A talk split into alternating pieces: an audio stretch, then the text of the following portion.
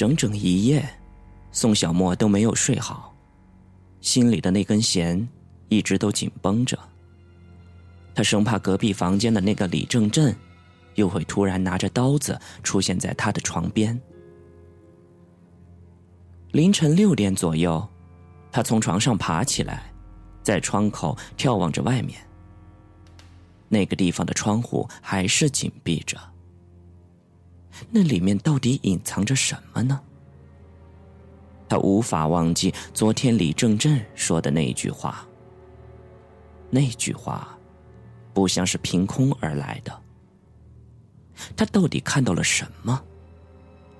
是头颅，还是拥抱接吻的男女？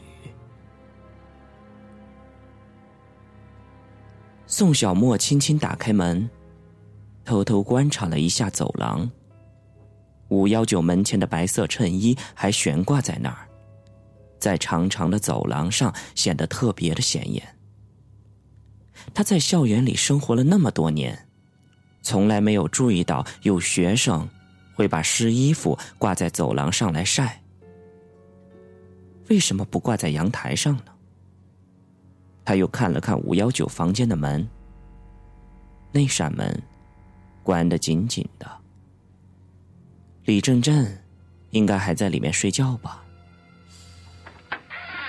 就在这时候。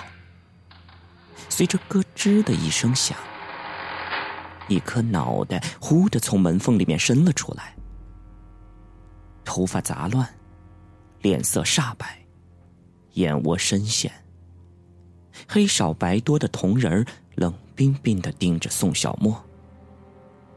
在四目相对的瞬间，宋小沫被吓了一大跳。等他缓过了神来，才发现。那是李正振。你是谁？哦，我叫宋小沫，是你隔壁五二零房间的。哦，有事儿吗？没，没事儿。对了，宋小沫，你有没有想过？有一天，人割了头的感觉，活生生的脑袋，咔嚓一下飞了。那身体仿佛轻了许多。啊，什什么？你你说什么呢？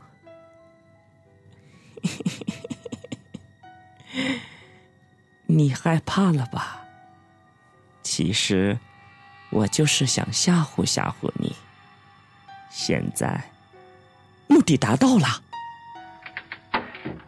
刚说完，门砰的一声又关住了。这个李正振也太奇怪了。昨天夜里，他不是已经见过我了吗？这这是什么表情和态度吗？也难怪他会住进精神病院里面。宋小沫摇了摇头，又回到了自己的房间里。过了一会儿，从后花园那个方向传来了一阵阵刺耳的警笛声。宋小沫循着那个方向望了半天，却什么也看不见。他习惯性的走进了卫生间，用凉水洗了一把脸。这时候。他忽然感觉到有点稍微的晕眩。他一抬头才发现，镜子中的自己已经开始流鼻血了。那猩红的血从鼻孔一直蜿蜒到嘴边，看起来狰狞恐怖。他赶紧仰起了头，用手捂住了鼻子，可是仍然有大量的血涌了出来。过了许久，宋小沫终于止住了鼻血，然后垂头丧气的坐在桌子边上。他感到屋子里的空气变得十分的阴冷，空气中弥漫着一种令他莫名心慌的气息。半小时以后，宋小沫清醒了一些，他忽地想起了什么，赶快弯下了身子，在一个凳子上摸了摸。谢天谢地，那个盒子还在。他把那个盒子小心翼翼的放在桌子上，细细的抚摸着。那个盒子显然已经很旧了，有些像中国明清时期的古董。那上面似乎还雕刻着什么花纹。再仔细一看，是一位翩翩起舞的白衣女子，就像是《倩女幽魂》里面的聂小倩。此外，在盒子的底下，还贴着一个黑色的标签他仔细的观察了一番，依稀可以认出“惠文街”这几个字。难道那个女孩住在这条街上？这会不会是什么暗示？如果说这里面装着贵重的东西，他为什么会把它轻易的丢在外面呢？想着想着，那个女子的容貌仿佛又浮现在他的眼前。那小小的嘴唇，那水草般的眉毛，还有那特别神秘的眼睛。今天晚上，我就去那个咖啡厅等他。宋小沫露出了浅浅的微笑，他想，这个丢东西的女孩子一定很着急吧。应该尽快把东西还给他。不可否认的是，他的内心始终有一股立刻见到那个女孩子的渴望和冲动。他在自己毫无意识的状态下，被这个神秘的女孩给吸引了。那种感觉无疑是美妙的，是沁人心脾的。正当在他陶醉这种感觉的时候，电话铃响了。震耳的铃音让他一惊，他拎起了听筒，却听不到任何的声音。过了大概十几秒，电话的那头出现了何志颖沙哑低沉的声音：“小莫，告诉你一件事儿，我昨天跟踪的那个女管理员。”她死了，死了？怎么会死呢？他是怎么死的？被人被人割去了头，割头。宋小莫的身子猛然的颤了一下，浑身的汗毛都竖了起来。与此同时，他又回想起了昨夜的那一幕：三更半夜，李正正。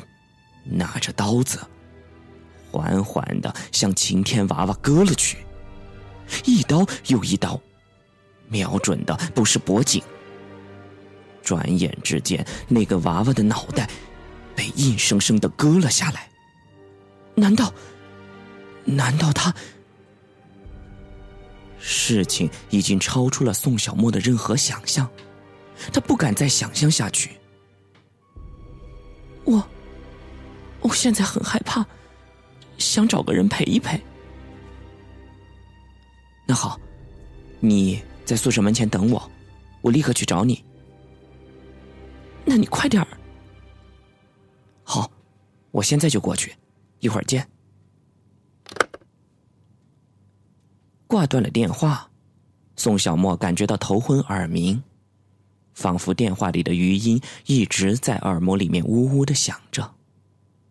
一阵没由来的冷风刮了起来，风声有些呜咽。他迅速的关好了门窗，然后把那个奇怪的盒子藏在了床底下。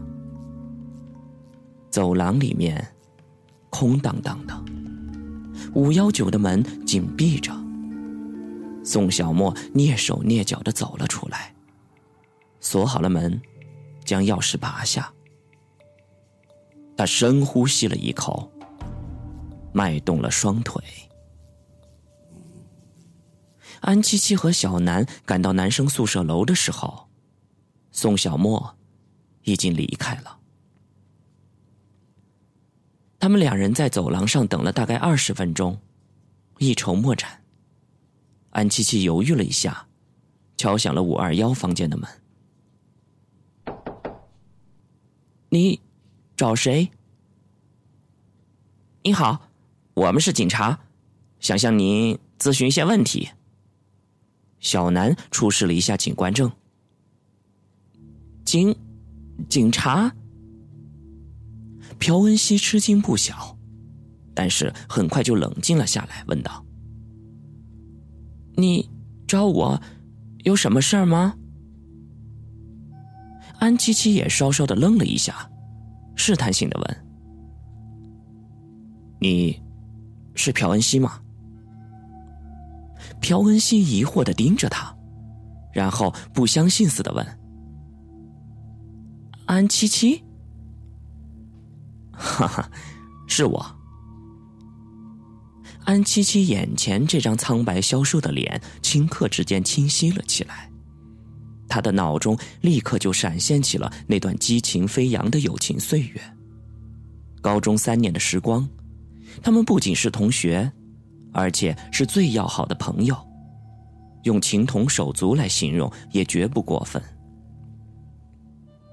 快，快请进！朴文熙赶紧把他给迎进了门，满脸欣喜的问：“是什么风把你给吹来的？”我早就听同学说你在 HY 大学读心理学研究生，上一次来过一次校园，可是由于当时太忙，我没有时间去找你。没想到这一次竟然瞎摸摸对了门安七七坐在沙发上，兴奋的说着：“啊，我们有好几年没见了吧？”“是啊，至少。”有六七年了吧？高中毕业后，咱们都去服兵役了，之后一直没有见到。说实话，我挺想你的。哎，时间过得真快呀！如果你不提醒我，我真快认不出你了。你还记得高中那会儿？那时候你的个子很矮，但是现在你都长那么高了。朴文熙感慨的说道。哈哈，那时候你小子可比我高多了，经常帮我教训那些欺负我的高年级学长。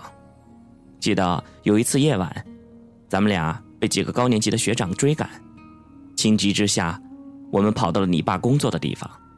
那个地方是个火葬场，咱们俩不知不觉的钻进了停尸房里睡了下去。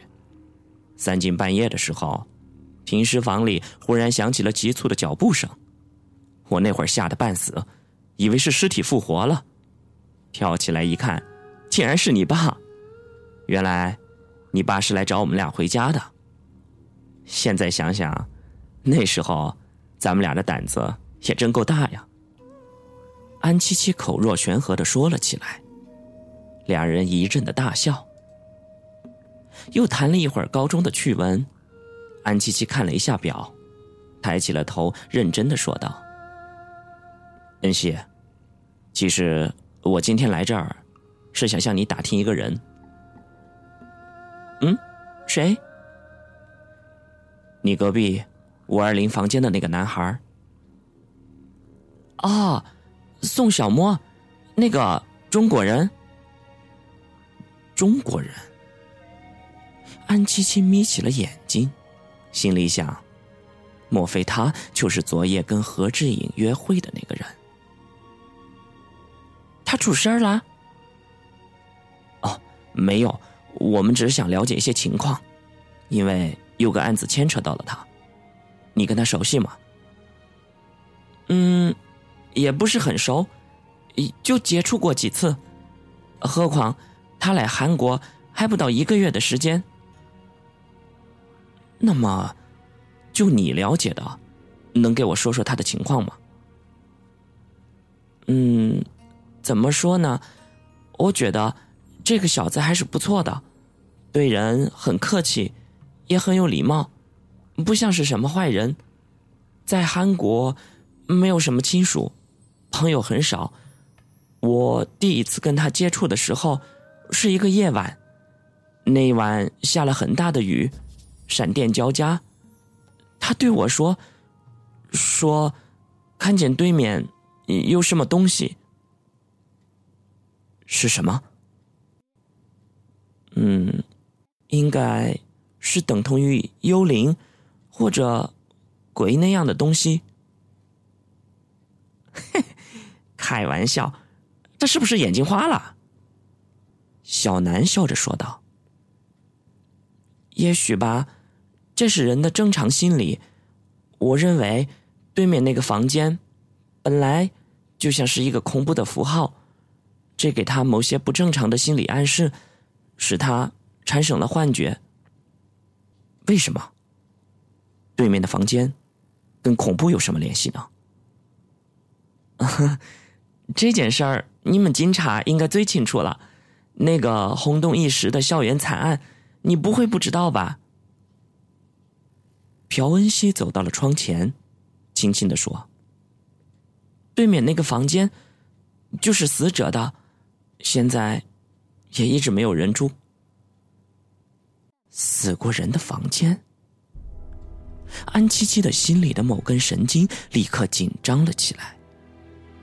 他蓦地意识到，自己离两年前的那宗命案已经越来越近了。在无形当中，似乎有一双黑手正一步步的牵引着他。他跟着走到了窗户边，向对面望去。那紧闭的窗户里，像是漂浮着一团黑色的雾，久久不散。十几个白色的鸽子，正从对面的阳台上飞了起来。歌哨的声音在天际盘旋着。